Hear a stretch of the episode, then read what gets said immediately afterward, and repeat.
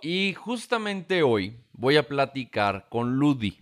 Ludi es una chica que vive en México, es venezolana y con todo este tema que hoy ha venido surgiendo del tema de la consulta popular, del video que ayer subí que a mucha gente le ha gustado, de, las grandes, de las grandes eh, similitudes que existen con el tema de la, del discurso de Hugo Chávez con la revocación de mandato y con lo que está sucediendo justamente con el tema del discurso del Obrador.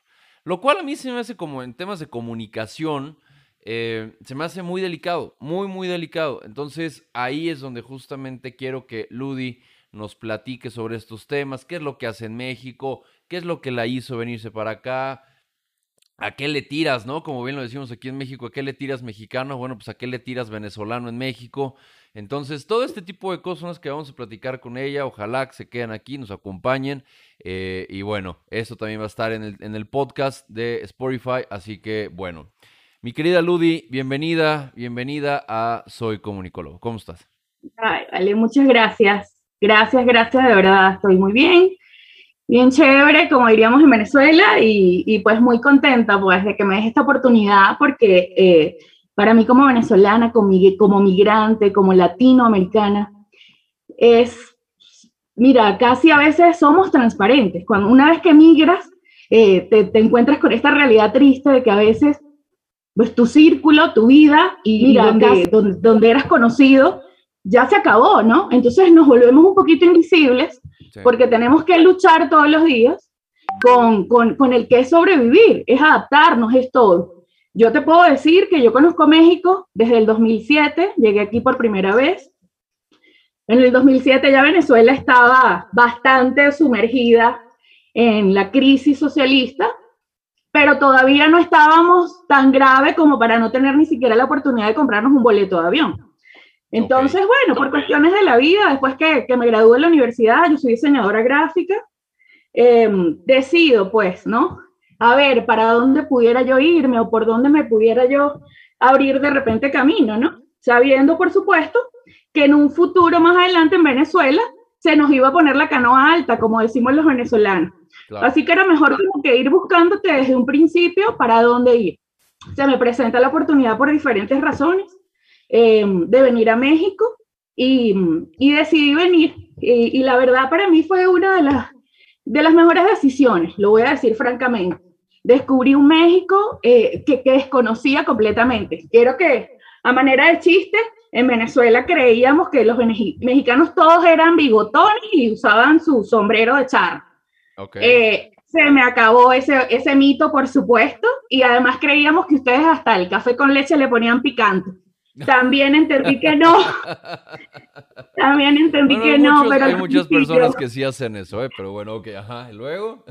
Exacto, entonces mira, vale, nada, adaptándome, me encantó México, tengo la, tuve la oportunidad, yo he tenido la oportunidad de recorrer México, eh, conozco muchísimos estados de México, más que nada centro-sur, más que hacia el norte, aunque ya estuve en Monterrey, en Guadalajara. Y me encanta, yo le puedo decir directamente a tu público, a ti como mexicano, que ese orgullo que ustedes sienten y que exportan también como mexicanos, se lo contagian al que llega. Y a mí se me hace súper admirable del mexicano ese tipo de cosas el respeto que ustedes tienen hacia sus símbolos patrios, el amor que tienen a su patria, pero consigo similitudes en cuanto a la parte, digamos, ¿cómo, cómo decirlo sin ofender o sin, sin, sin aludir a nadie? Pero el fanatismo que estoy viendo actualmente sí se me parece en excesivo a lo que sucedió en Venezuela a raíz del difunto comandante galáctico, como se le llama en Venezuela, a ese señor difunto llamado Chávez. Yo no le digo por su nombre. Chávez en el 2000, perdón, Chávez a los dos años, de hecho la campaña de Chávez se basó, te lo voy a decir como una anécdota o como, como, como una acotación, porque yo a ese señor no le puedo llamar por su nombre, bueno, porque él mismo le prometió a los venezolanos que en su primer año de gobierno no iban a existir niños de la calle. a los dos años se duplicó la cantidad de niños en situación de calle. Eh, le quitó el nombre de niños de la calle y lo quisieron cambiar, como todo en socialismo, y le pusieron un nombre más digno. Le llamaban los niños de la patria. Este problema los niños de la calle les llamaron niños de la patria. Sí, por las cuestiones de cuestión de género, de no violar tal vez los derechos y vulnerar, vulnerar los derechos del niño. Mira, si es lo que sucedió en Venezuela a raíz del socialismo es que a todo lo que conocíamos se le cambió el nombre por un nombre mucho más complejo, rebuscadísimo y largo. De manera que recordarlo sea un problema para ti. Yo no sé por qué, pero eso fue lo que hizo Chávez. Ese tipo, me acuerdo perfectamente que en su campaña prometía que él se quitaba el nombre. Él lo dijo, no lo estoy inventando, lo pueden checar. Él lo decía. Así que bueno, mira, a estas alturas del partido, ese señor, el difunto, pues es eso. Es un difunto que su lema era no volverán y el único que no va a volver es él, porque está bien muerto y enterrado. Pero el tema, el tema, independientemente ya de Hugo Chávez, el comportamiento del venezolano que... Bien a raíz de Si, si ya Hugo Chávez se murió, pues la verdad es que también a mí ya me, sobra esa información, ¿no? Y creo que a todos nosotros ya sabemos. Aquí el tema es, em, en, en el, el, venezolano que, que, bien compró estos discursos de, de Hugo Chávez en su campaña y todo, se cegó por completo, que es algo que tú estás viendo aquí en México insisto con las grandes similitudes de estos discursos, que claro que han venido comprando adeptos, eso me queda a mí clarísimo, pero que, o sea, hay un video que yo a mí me queda súper claro, que la gente que nos está escuchando y viendo, lo invito a que lo vea, en el cual Hugo Chávez está como en una plaza y, está diciendo, ¿de quién es esa casa? Ah, pues es que esa casa está de unas oficinas. Y dice, ah, pues esa casa era de Simón Bolívar cuando recién estaba chico, así que expropiala. ¿De quién es ese edificio? Expropiala. Y está con ese tema. Entonces, a mí se me hace sumamente delicado. Y luego llega una persona que se me hace todavía más delicado, una persona, un venezolano eh, promedio, y dice, pues ahora esos edificios ya son de todos, me vale, ya no me importa que, que, la, que, que los hayan expropiado y que el que era rico ahora sea pobre. Eh, lo cual es sumamente lamentable porque no es un tema de que él esté buscando superarse para tener más, sino lo que siempre se ha buscado es que el que tiene tenga menos para que todos estén iguales. Entonces ahí es donde viene algo bien delicado, porque ya no es un tema de superación, sino es un tema de igualdad bien a lo bien bien a lo estúpido. Entonces, ¿qué es lo que hoy a pesar de las grandes carencias que tiene tu país, la verdad es que no me enorgullece tener, que, tener lo que decir, porque es lamentable y hay muchísimos hechos en el cual Nicolás Maduro sale comiendo con este hombre que avienta la salecita acá con un estilo muy mamón y que es súper caro estar comiendo ahí y que le entran un puro y que una caja y todo esto. Y luego, bueno, pues claro, la pobreza que existe en Venezuela. ¿Qué hoy es lo que dice el venezolano a pesar de las circunstancias? ¿Lo sigue defendiendo? Mm, mira, te voy a decir honestamente, eh, la revolución chavista muere el día que Chávez este, es asesinado, porque bueno, ese es otro tema. Eh, prácticamente digamos que él era la figura, porque ese es el problema de construir este tipo de revoluciones, que fue lo mismo que pasa en Cuba. Muere Fidel y de alguna manera se debilita, les guste o no, se debilita, porque ellos son la figura principal. Entonces, ojo con las figuras mesiánicas, que nos encantan a los latinos estar construyendo. Y ah, no me importa de dónde venga, ya psicológicamente, la sociedad, ya se ocuparán los especialistas en estudiarnos por qué Carrizo, los latinos necesitamos un Mesías siempre. No sé por qué. Pero al jugarle a esto, al jugarle a esto y al querer conseguir no solo el Mesías, sino en, en, en esa misma figura construir a un vengador, llegamos al punto en el que llegamos a Venezuela, donde se sabe a muy poco tiempo de ganar Hugo Chávez que él no estaba para hacer justicia para el venezolano. Él estaba por sus propios propósitos personales para hacer justicia hacia él. Una persona completamente acomplejada, un hombre incapaz ni siquiera de tener unas buenas calificaciones en la escuela, cobarde, porque si tú estudias em, lo que fue Fidel y lo que es Chávez, son personas, son cobardes. Ellos nunca se van a poner enfrente de una batalla a pesar de que portan un uniforme militar. Em, Chávez ni siquiera buenas calificaciones tenía. Entonces, cuando ellos, cuando los venezolanos empiezan a darse cuenta de que construyeron una imagen de alguien que se les fue derrumbando prácticamente a partir de los dos años de mandato y que ya Chávez empieza a notar que esto está sucediendo, que ya el jale que tuvo en campaña no sucedía, que el venezolano estaba, dijo, no, mal, me equivoqué. Mm. El detalle está en que Venezuela, justo para esa época, tiene la gran, o sea, digamos, tuvo la gran bonanza de, los precios tan altos del petróleo. Y, lo que mantiene a este gobierno de Chávez y lo que, lo que sostiene hoy en día el socialismo en Venezuela es los militares corrompidos hasta la última médula de su cuerpo. O sea, hasta la médula espinal, mejor dicho. Cuando tú empiezas a darle poder a los militares, y ojo con esto, porque de verdad que en México de rayos. Mira, la figura del militar en Venezuela por históricamente fue una persona respetada y admirada, como lo eran los sacerdotes, como lo fueron los médicos, como un guardia nacional venezolano era respetado por el venezolano de una manera, los admirábamos. Una vez que entra toda esta transformación en Venezuela, se llama revolución y en vez de cuarta, allá tuvimos, fue nuestra quinta república hasta allí hay una similitud para mí.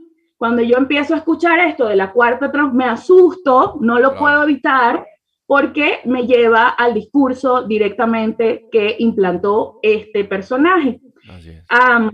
hoy en día, los militares en Venezuela tienen tanto poder que ellos son los únicos, de hecho, que pueden tumbar a este socialismo o a este régimen. No lo van a hacer porque están enriquecidos completamente son dueños de Venezuela, se han repartido las arcas, lo siguen haciendo. Venezuela está arruinada, pero arruinada para el venezolano de a pie, está arruinada para el que quiera ir a Venezuela, no está arruinada para el chavista, para el enchufado, para el madurista actual, no lo está. Seguimos manteniendo a Cuba de cierta manera. Eso no ha dejado de parar. Siguen mandándole barriles y barriles de petróleo, mientras que nosotros los tenemos que comprar. Imagínate esto. O sea, Venezuela pasó, mire, yo sé que hay mucha gente seguidora que alguna vez escuchó algún izquierdoso hablando de Carlos Andrés Pérez, un expresidente, el que fue antes de Chávez, Así es. Em, quien nacionalizó el petróleo, quien aprovechó todos los recursos que el petróleo daba a partir de la creación de la siderúrgica y las electrotérmicas más grandes de Venezuela, dos obras construidas bajo el segundo gobierno de Carlos Andrés y cosas que no va a reconocer nunca un chavista porque Chávez no dejó sino miseria y hambre a su paso. La gente tiene que entender que ningún sistema socialista, no importa en el idioma que lo pongas, no importa en el país que lo quieras implementar, no funciona. Es solo una utopía, es un sueño. Solo funciona para los soñadores, para los, no sé cómo explicarlo, pero no funciona en la vida real. No puede ser. Y el socialismo sí ama tanto a los pobres, tanto, tanto los ama, que los multiplica. Ya eso lo hemos oído muchísimas veces. Sí, por supuesto, por supuesto. Ahora, eh, cuando tú llegas aquí a México, bueno, empiezas a escuchar todo este tema de, las grandes similitudes y todo lo demás.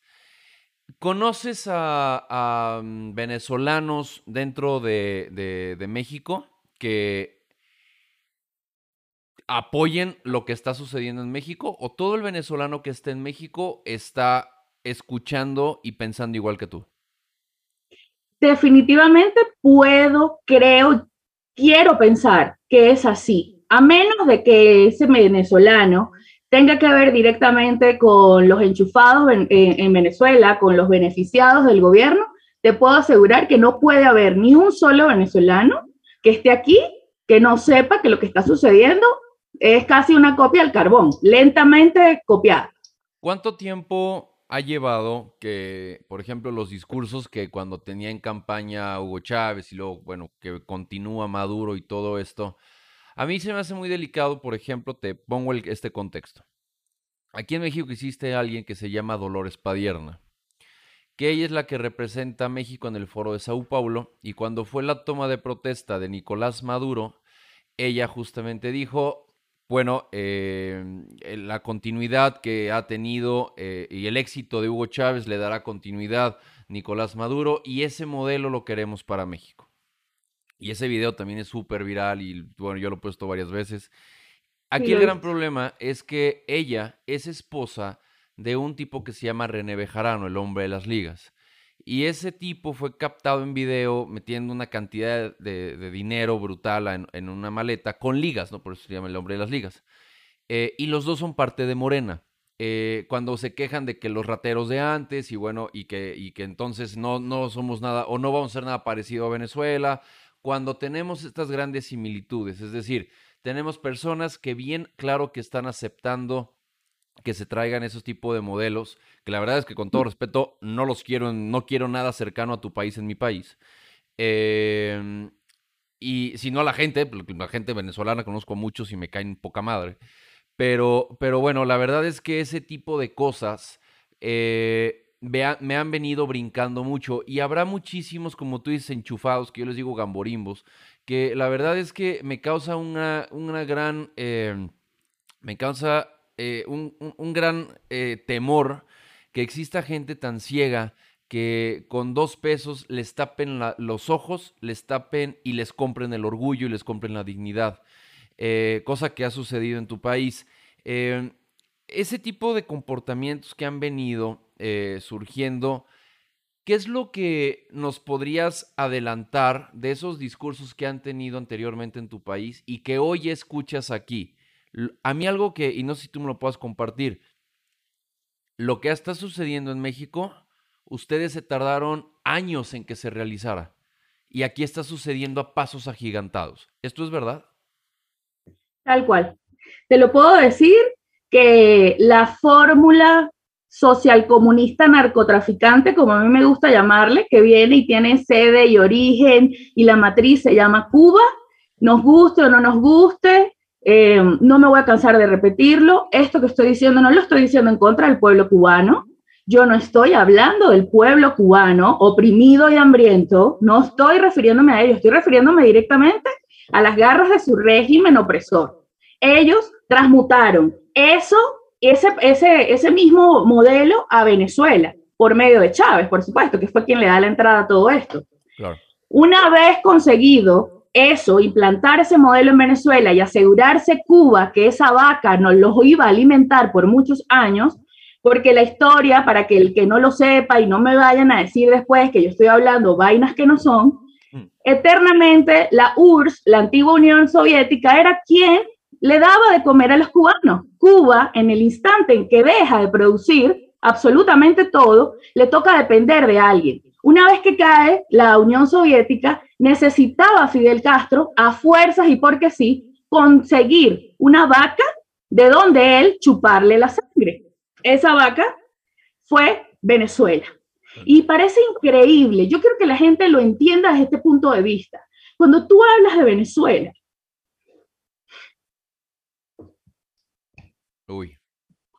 Sí, te entiendo, Ludi, te entiendo. Me parte, me parte ver a alguien llorar por, por su país. Este. No tienes idea, yo pasé desde mis 17 años hasta el sol de hoy y no he dejado de luchar un solo día por, por mi país y porque esto se sepa, lo que nos hicieron y lo que le quieren hacer a México a través de un sistema socialismo es destrucción, señores. Entiéndase, el populismo solo sirve para poner a alguien en el poder.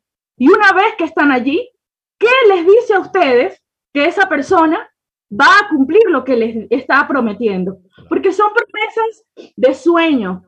¿Qué sucede? El venezolano creyó en que estaba bien que te regalen todo, en que está bien que te llenen de bonos, porque en Venezuela a las niñas que salen embarazadas, Chávez también les creó una misión, madres del barrio. Y esas muchachas, en vez de darles pastillas anticonceptivas y educación sexual, el gobierno las incitaba a tener hijos, porque no te preocupes, yo te lo voy a mantener a cambio de tu voto, por supuesto, porque nada de lo que tú vas a recibir de un régimen va a ser de a gratis. Todo tiene un precio y ese precio te lo van a querer cobrar no solo en tu conciencia, sino a través del voto.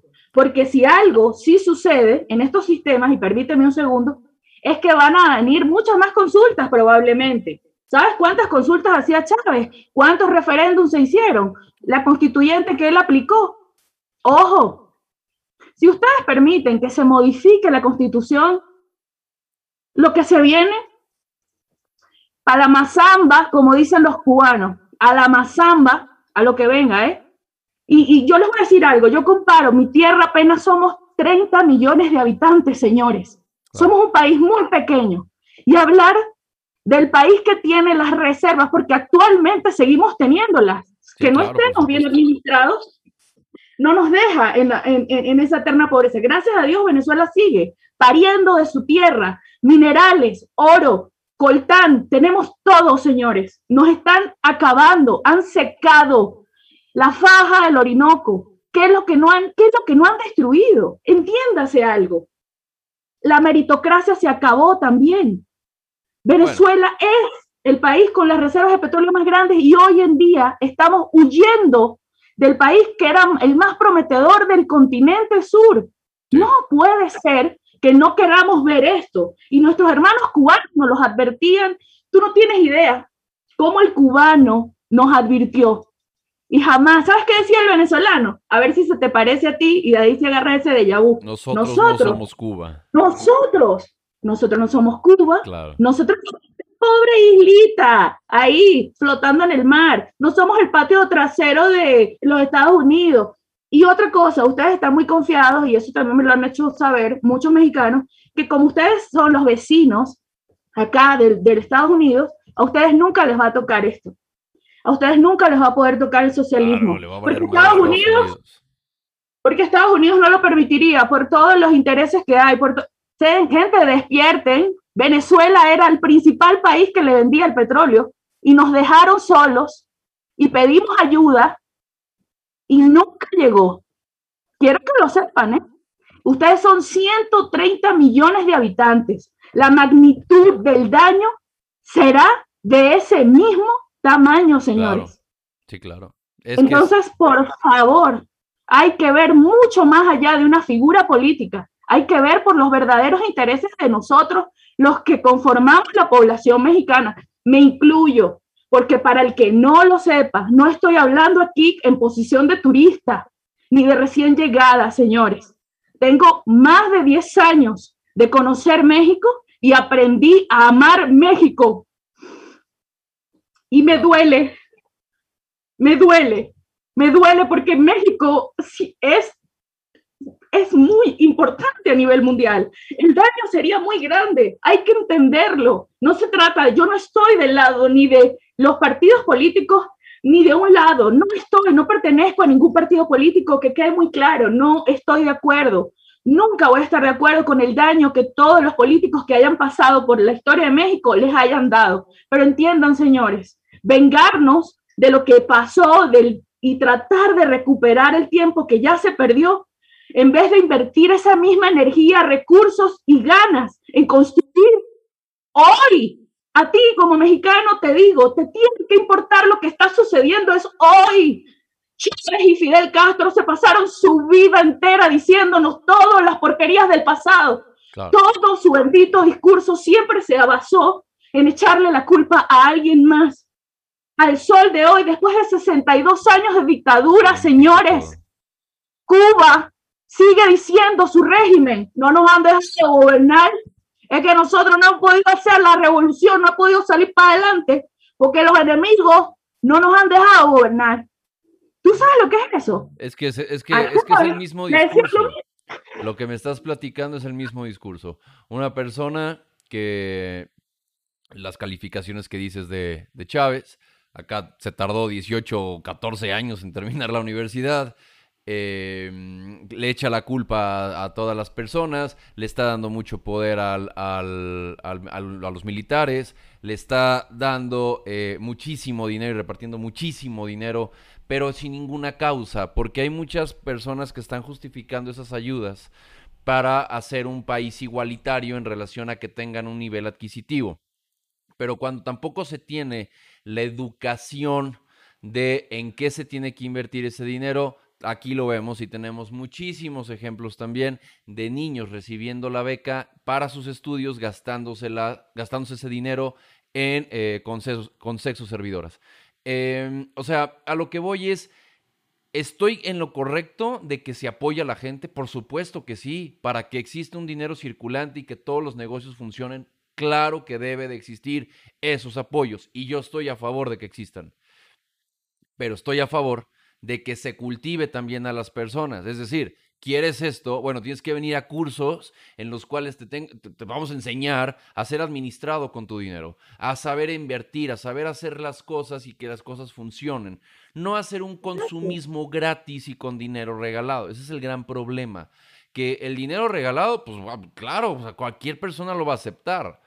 Pero cuando no se sabe administrar, el dinero va a regresar a las mismas manos. Es un ejercicio que se ha realizado en, eh, bueno, que tienes, tiene estudios de que si se repartiera todo el dinero de todo el mundo a las mismas personas con las mismas cantidades de dinero, en menos de cinco años, los que eran ricos hace cinco años volverían a ser ricos porque saben de ese tema.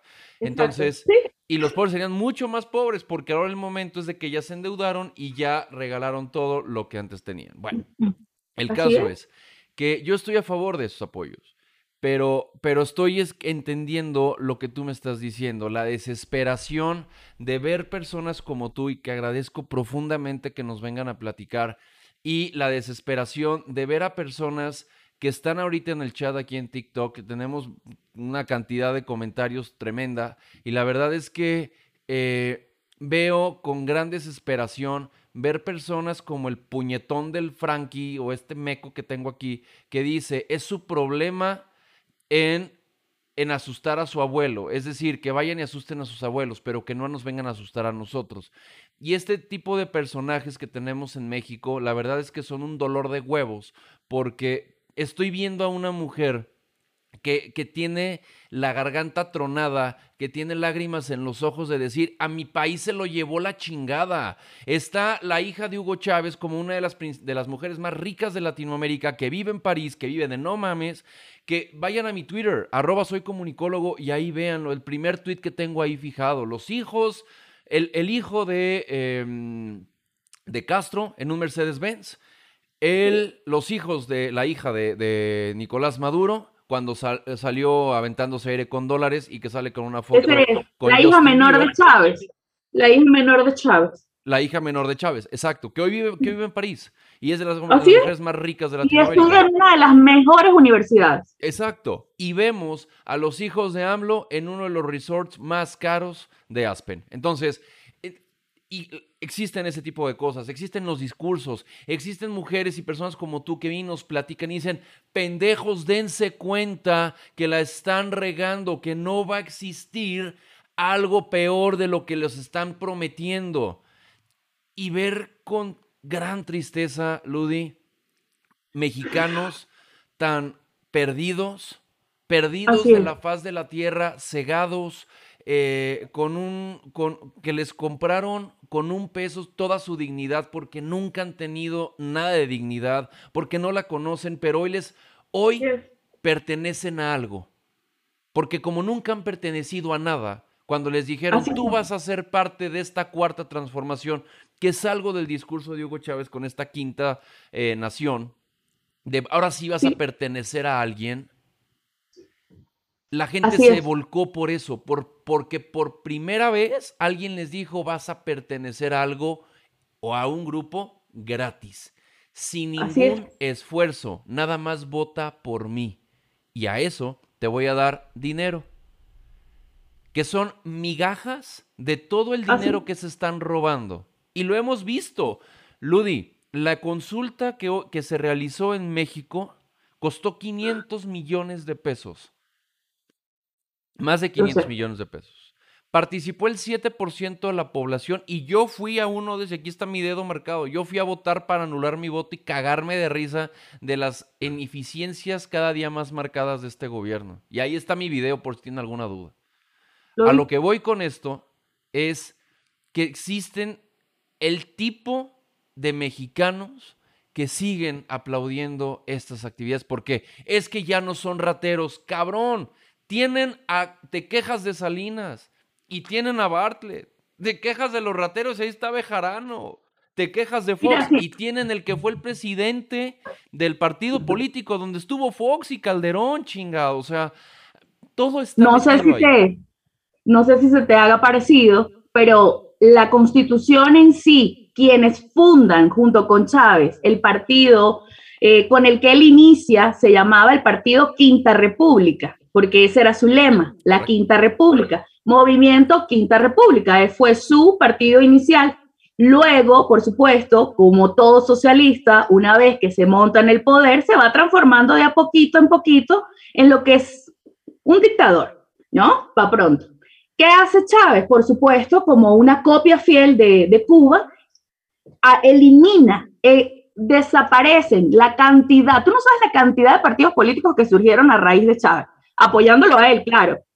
Todos los, los eliminaron, los acabaron y construyeron uno, como en todo país dictador, el Partido Único eh, Unido de Venezuela, que es el PSV, Partido Socialista Único de Venezuela.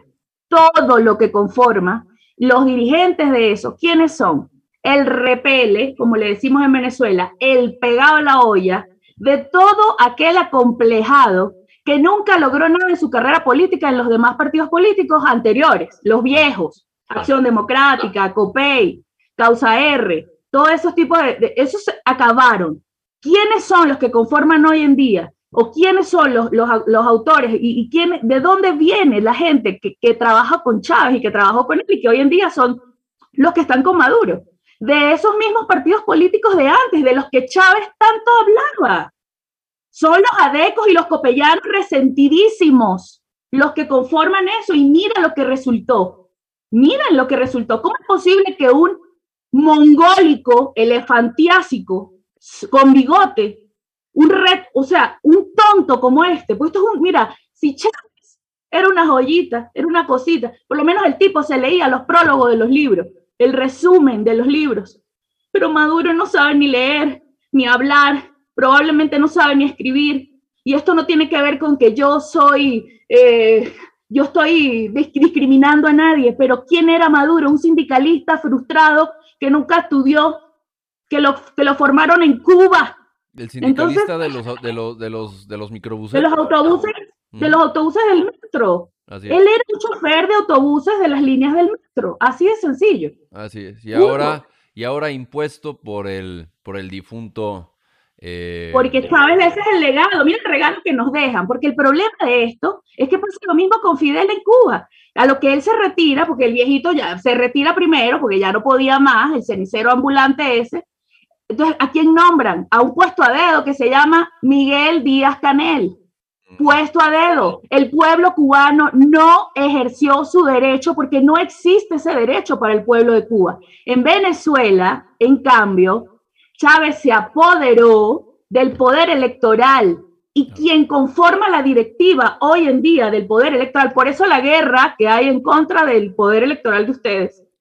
Para mí, francamente, según lo que yo viví en mi país, la guerra empieza para sacarte a ti y poner a mis aliados que estén a cargo de la directiva del Consejo del Poder Electoral. Pues es lo que vemos. En Venezuela, en Venezuela a partir de que Chávez se coronó con sus amigos como directivo, jamás dejó de hacer elecciones porque todas las ganó.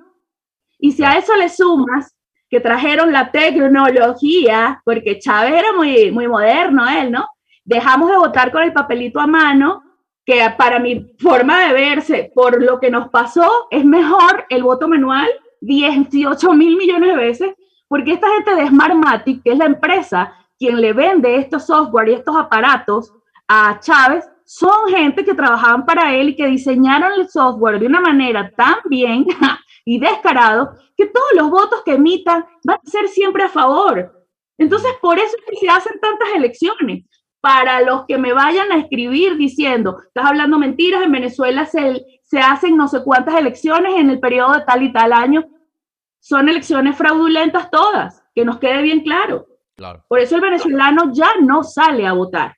Claro. Y de hecho, actualmente estamos en campaña. En Venezuela hay campaña política, hay, campaña porque quieren ir a unas elecciones presidenciales. Claro, claro, claro. adivina quién va a ganar?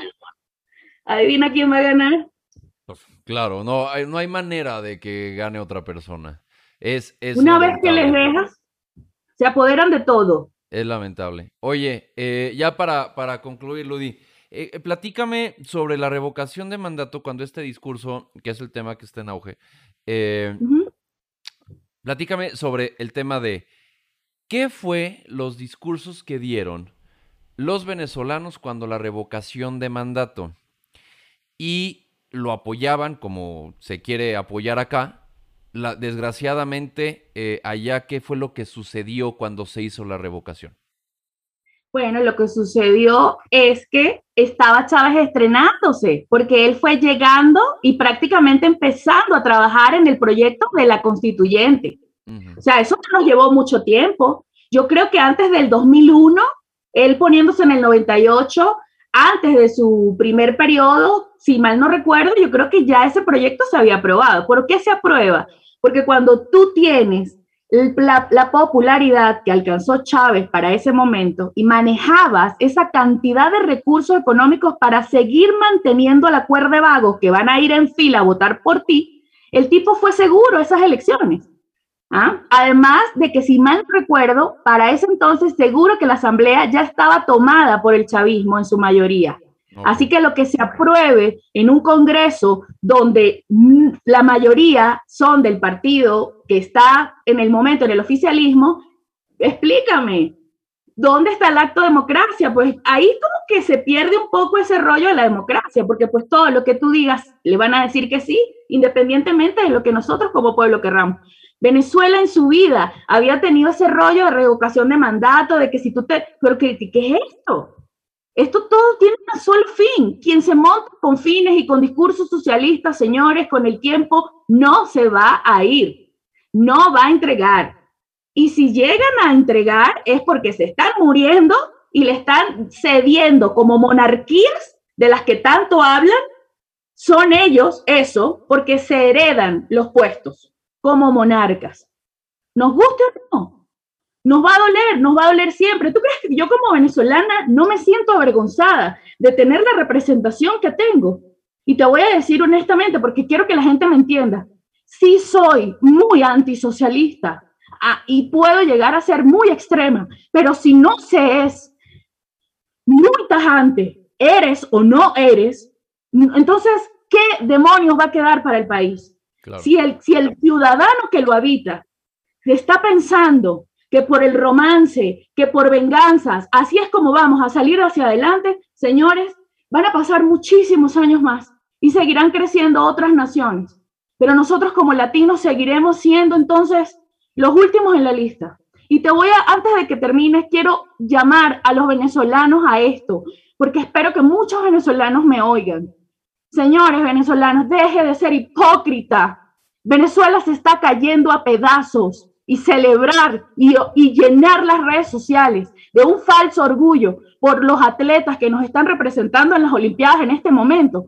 Gente que tiene años entrenando, pero por fuera del país, entienda, la muchacha que acaba de romper dos récords en salto triple es una mujer que está comiendo viviendo y disfrutando de las libertades en España. ¿Tú crees que esa atleta hubiese llegado a las condiciones que llegó y a superarse a sí misma y ser la primera venezolana medallista?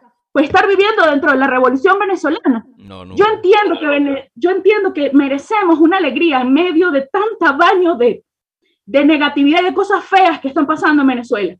Que tenemos el derecho a celebrar que el venezolano se anota rapidísimo en cualquier rumba con tal de estar ahí a la moda, en el momento, la sensación. La sensación es que Venezuela se sigue cayendo a pedazos y ni los venezolanos que estamos fuera, ni los que están adentro, parece que no queremos hacer nada. Cuba está pidiendo a gritos, señores, libertad.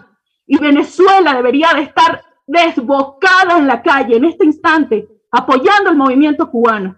Señores, ignorar lo que está pasando en Cuba en este momento, darle la espalda al cubano, no apoyar a los tres, cuatro o cinco manifestantes cubanos que se presentaron en la embajada de este país permitir que al representante de los derechos humanos se le agreda un cubano comunista que está dentro de esa embajada agrediendo a tu compatriota mexicano. Y eso no te duele, porque el tipo no es de morena y le falta respeto a ti como mexicano. Es allí donde tienes que salir mexicano a defender lo tuyo, no contra mí, no contra lo que te estoy diciendo hoy. Es la realidad. Todo empieza y termina en Cuba. Y en vez de mandarle un barco lleno de comidas y medicinas que les van a ser vendidos a los cubanos por el régimen, que los únicos que van a aprovechar esa ayuda son los amigos y los dueños de eso, que son los del régimen. Al pueblo se lo van a vender si es que si acaso les van a dar algo.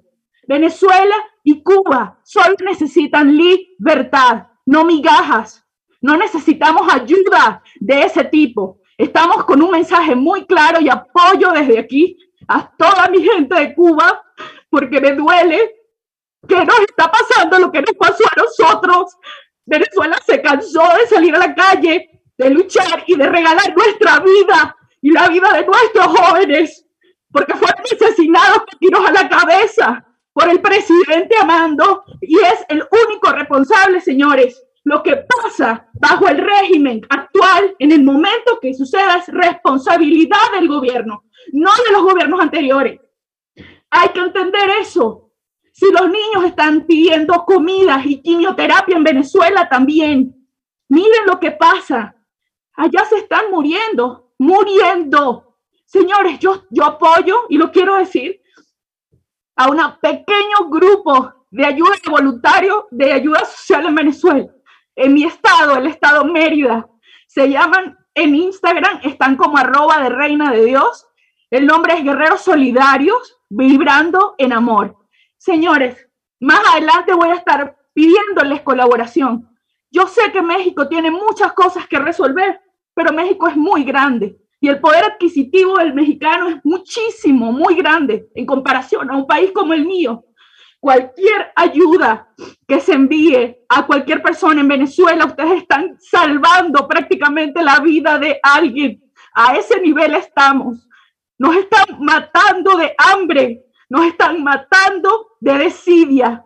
El país está hundido profundamente en medio de un mar de narcotraficantes. No sabemos cómo salir de esto solos y nadie voltea a mirar a Venezuela. Ya nadie habla de Venezuela porque no hay nadie en la calle. No tenemos que llegar a esto. Vamos a levantarnos, señores. Si los cubanos necesitan ayuda y convocan, vayamos y apoyemos. Y no permitamos que los representantes opresores que están aquí en este país salgan a maltratar de esa manera a un ciudadano mexicano. Allí es donde yo quiero ver al mexicano saliendo. No importa de qué partido político seas mexicano, eres mexicano. Y si tanto amas a tu país, Aprende a ver las injusticias. Por favor, a tiempo. Es lo único que les pido. Lo único que pido. Qué, qué fuertes declaraciones. La verdad es que, híjole, este, Ludi, no tengo palabras para poder, eh, de verdad, eh, veo tu cara, veo tu, tu, tu desesperación de, de, de ver que migras de tu país, que tienes a tu mamá en Venezuela, que tienes a tu hija en Venezuela, que te las quieres traer para México. Eh, veo tu cara de, desesperación, de pendejos, van para allá.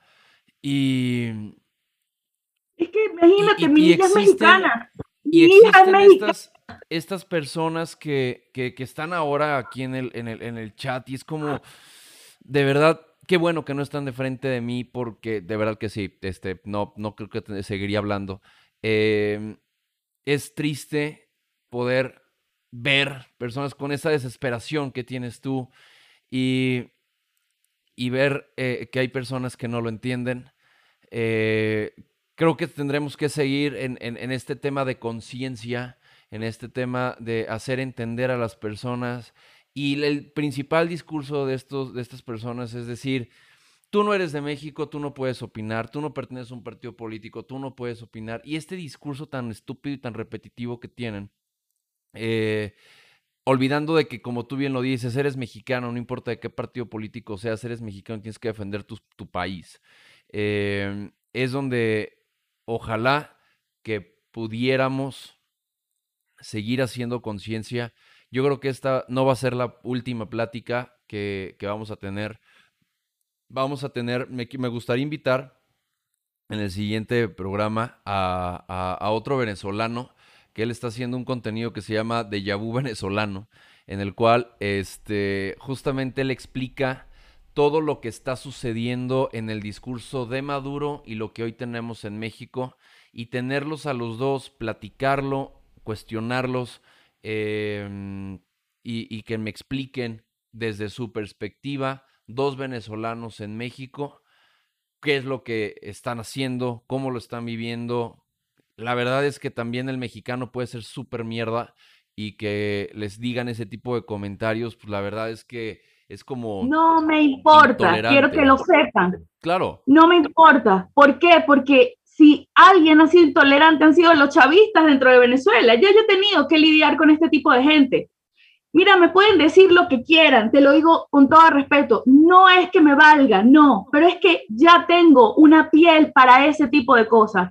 Porque vengo de un país donde existen gente muchísimo más fanáticas, tal vez, porque duró mucho más años Chávez, ¿no? Entonces fue muchísimo más grave y, la, polaridad fue terrible y, ni siquiera podías pedir trabajo en una empresa de gobierno porque lo primero que hacían era buscarte en una lista que es la mal llamada lista Tascón, un diputado la filtra. Y, y hasta eso pasa en Venezuela. O sea, tendríamos que hablar muchísimas horas para, para, poder decir todas las cosas que hemos tenido que vivir en Venezuela y la, y, y la transformación que sucedió en Venezuela para mal, mire dónde nos tiene. Es todo lo que yo les puedo decir.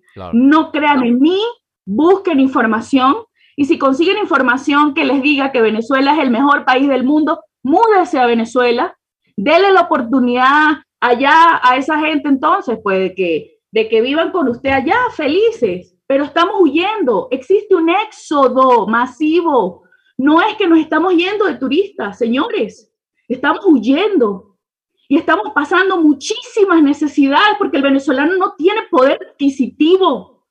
¿Y sabes qué está sucediendo? Que necesitamos pasar por México, muchísimos que van para el norte, y estamos viviendo momentos difíciles porque a mis compatriotas venezolanos los están regresando. Gente que ha invertido lo poco que tenía en ese boleto de avión y como no tienen para pagar la mula, el narco o la mafia que ahora se creó dentro de los aeropuertos aquí en México con los venezolanos y los cubanos, señores. Y yo sí levanto la voz. Es injusto que a padres, que a madres y a que a niños los humillen, los encierren. Y está sucediendo en el aeropuerto de Cancún, está sucediendo con las, con las autoridades de migración. Yo te lo juro, jamás en mi vida he tenido ni una sola vez un, un, que me hayan hecho sentir mal. Migración para mí se me hace increíble. Yo le digo a mis amigos que les ha pasado esto. Pero ¿cómo? Yo tengo tantos años conociendo México. La gente de migraciones una gente amable, es gente que siempre me ha tratado muy bien, por mi Madre Santa lo puedo jurar. He entrado y salido de México muchas veces, nunca he tenido un problema, nunca se me ha negado la entrada, nunca, o sea, no entiendo qué está sucediendo con las autoridades de migración con respecto a los venezolanos, pero señores, esto es de humanidad. El venezolano está huyendo, huyendo. No le cierren las puertas, por favor no, no cierren las puertas.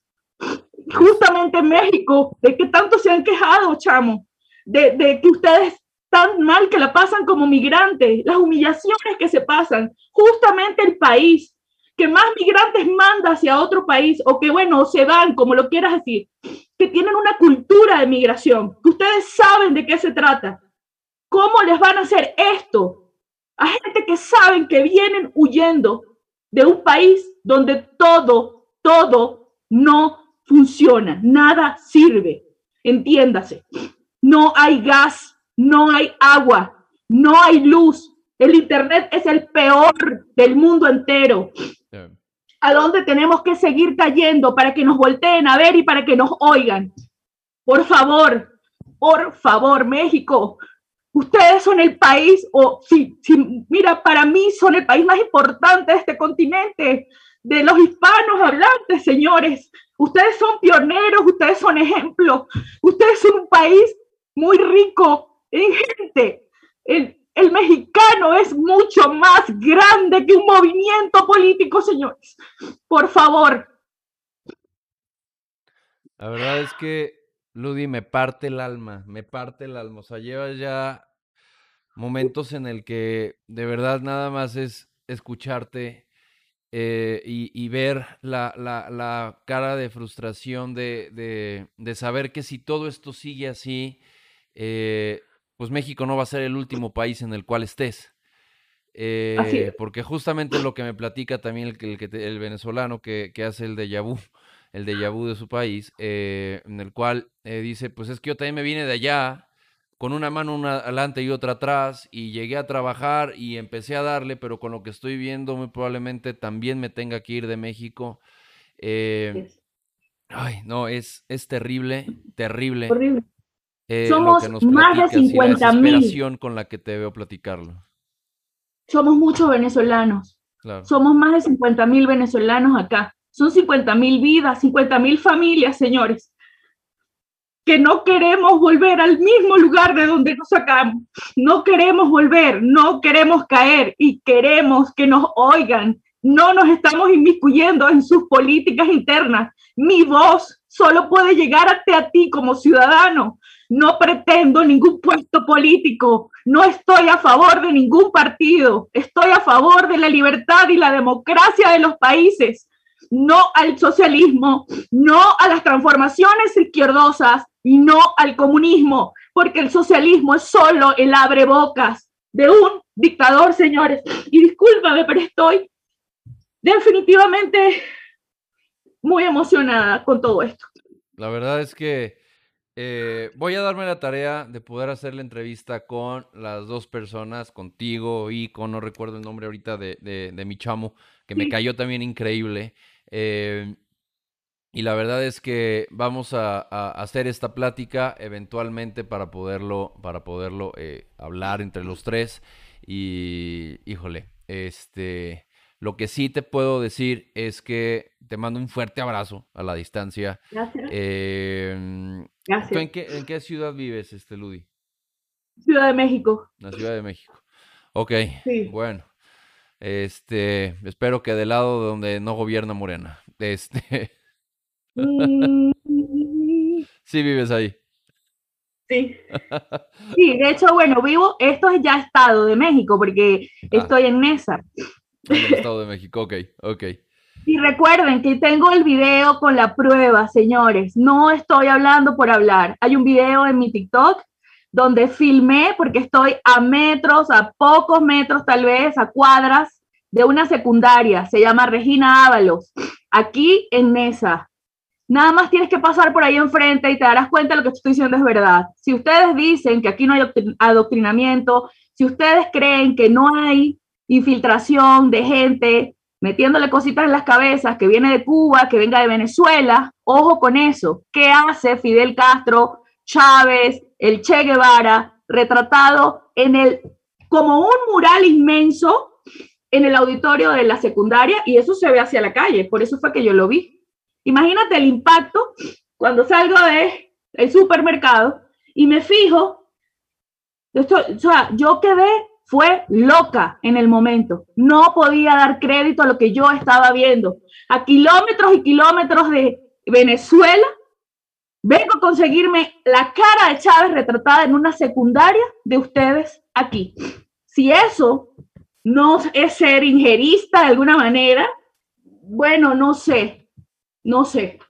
Claro. No sé qué está pasando. No, sé cómo permiten mientras tengamos eh, centros de convenciones que se llamen Ernesto Che Guevara, ah, eh, mientras tengamos, eh, digo, nombres en México como Cienfuegos y todos estos personajes, la verdad es que es lamentable. O sea, de verdad que ver el auditorio de la universidad que se llama Ernesto Che Guevara es como mierda, güey. O sea, no, no está bien. No, no lo veo no le veo una conciencia real de, lo que está y de lo que queremos para, para nuestro país, ¿no? Eh, y sí, ese video lo voy a, lo voy a retransmitir en mi, en mi canal. Quiero que llegue mucho más personas.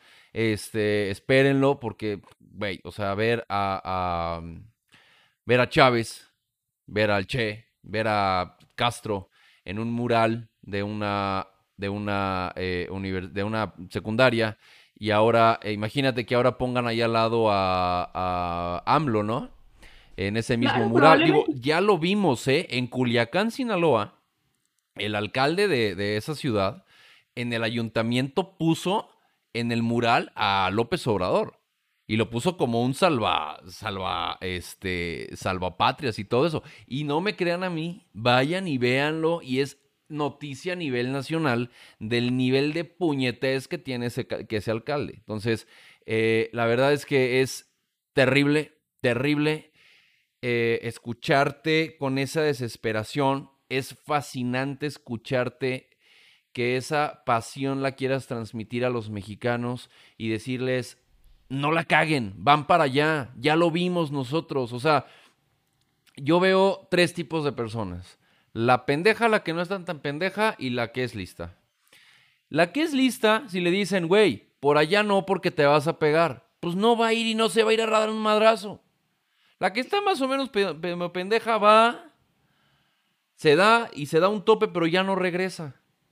Y el tonto, sin preguntar, se va como Gordon Tobogán y repite las mismas situaciones. Y es lo que estamos viviendo aquí en este país que está tan cerrado y está tan cegado que personas como tú y N cantidad de, venezolanos y de cubanos que viven en este país, que nos dicen, están pendejos, no vayan para allá. ¿Y qué es lo que sucede? Tenemos a personas que están siendo pagadas. Digo, te lo voy a poner así de fácil. Ahí me buscó Morena para hacer las candidaturas, para hacer las campañas políticas y el discurso político aquí en Jalisco. Y eso a quien le duela de toda la red AMLO. ¿Y qué fue lo que me dijeron? No te preocupes por esos güeyes. Son güeyes pagados que nunca van a dar la cara. Y es un ejército de 50 mil personas que controlan hasta 20 cuentas cada uno. Qué horror. Y eso es lo que sucede en redes sociales. Por eso tenemos ahorita un nivel de personas que tenemos ciento y tantas personas conectadas ahorita y, ver que, que, que, siguen aplaudiendo, que siguen criticando, que siguen, bueno, la verdad es que simplemente es, es lamentable. Ludi, te mando un yo fuerte abrazo. decirte, gracias. Dime, dime. Gracias. No, nada, decirle a esas personas que, que, que, que, mi, que lo que yo opino no es en contra del presidente, específicamente es en contra de cualquier figura que se me asemeje a lo que ya yo conozco. Quiero que eso quede muy claro, por favor. Se pueden cansar de escribir lo que quieran. Yo ya tengo mi punto de vista, ya yo tengo mi experiencia, eh, qué lamentable que el hombre sea el único ser en la tierra que tiene que tropezar con esas piedras mil veces antes de aprender, que no nos guste mirar al de al lado sino para criticarlo y que no nos guste, ¿verdad?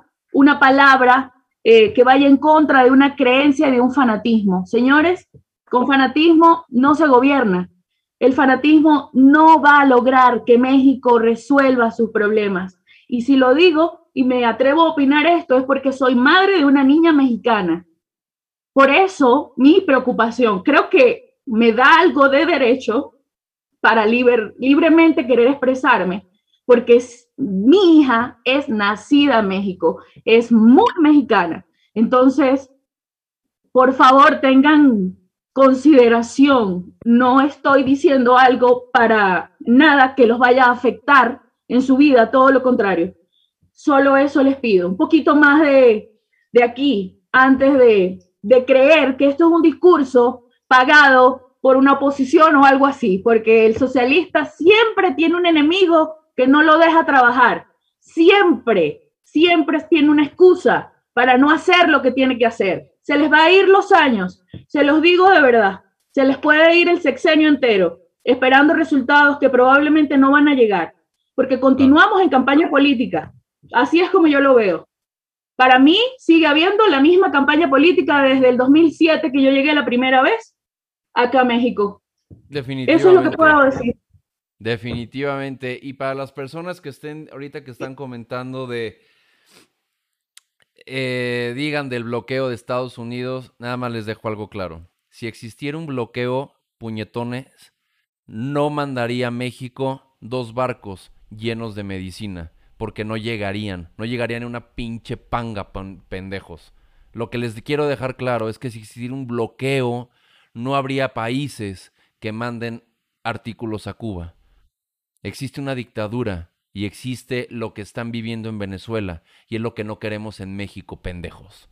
Espero que les quede claro. Su bloqueo lo tienen en la cabeza, no lo tienen en las fronteras. Mi querida Ludi, te mando un muy fuerte abrazo. Vamos a seguir en estas pláticas. Vamos a seguir en estas pláticas y definitivamente eh, haremos eh, este podcast. Lo, lo vas a poder escuchar en Spotify, va a estar en Facebook, va a estar en YouTube, ya está transmitido ahorita en vivo en TikTok. Eh, la verdad es que em, es, es triste escucharte, verte por la situación de tu país, pero es emocionante tenerte aquí platicándonos y advirtiéndonos qué es lo que podría suceder en México, que espero que nunca llegue. Pero. Ah, ¿qué esperamos? Por favor, por favor, por favor. Esa, Eso está en manos de ustedes. Ustedes que son los que van a las mesas electorales. Por favor. Por favor. Así es. La verdad es que te agradezco mucho. Vamos a hacer otro programa. Eh, muchísimas gracias, Ludi. Muchísimas gracias por contactarme. Eh, las personas que quieran contactarme para poder hacer este tipo de programas, que tengan algo que decir, pues no duden en eh, buscarme en soycomunicólogo.com. Ahí está mi WhatsApp y yo he encantado la vida de poder, de poder platicar con todos ustedes. Ludi, te mando un fuerte abrazo. Millones de gracias por esta plática. Gracias a ti. Gracias a todas las personas que, que, hoy estuvieron con nosotros, gracias a todas las personas que estuvieron en TikTok. Tuvimos, híjole, muchísimas personas, cinco mil personas estuvieron conectadas para, para, ver este, este programa. Esperemos tener la participación por em, YouTube, por Facebook, por todas las redes para que esta plática de Ludi llegue a más personas. De antemano, les mando un fuerte abrazo a todas las personas que nos están viendo, que nos están escuchando y esperen la siguiente plática con todos, con todas las personas que vamos a tener aquí. Millones de gracias, les mando un fuerte abrazo. Esta es su casa. Soy comunicólogo, siempre tendré las puertas abiertas para ustedes. Gracias, que estén muy bien. Chao, chao.